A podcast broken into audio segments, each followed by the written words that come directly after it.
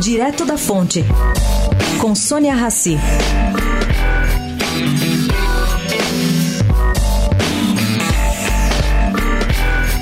Preocupação entre pequenos e médios produtores agrícolas. A lei que altera a venda de produtos orgânicos, recém-aprovada na Comissão de Agricultura da Câmara, limita o direito de vendê-los apenas a agricultores familiares inseridos em processos próprios de organização e previamente cadastrados. Gente, um dos argumentos ao que se apurou é que essa limitação atrapalha a compra dos orgânicos por órgãos públicos.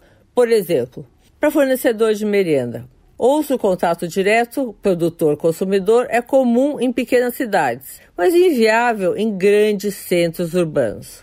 O texto ainda precisa passar pela Comissão de Justiça da Câmara e vai ser debatido e aprovado em plenário. Mas deve ir à sanção do presidente Temer. Sônia Raci, direto da Fonte, para a Rádio Eldorado.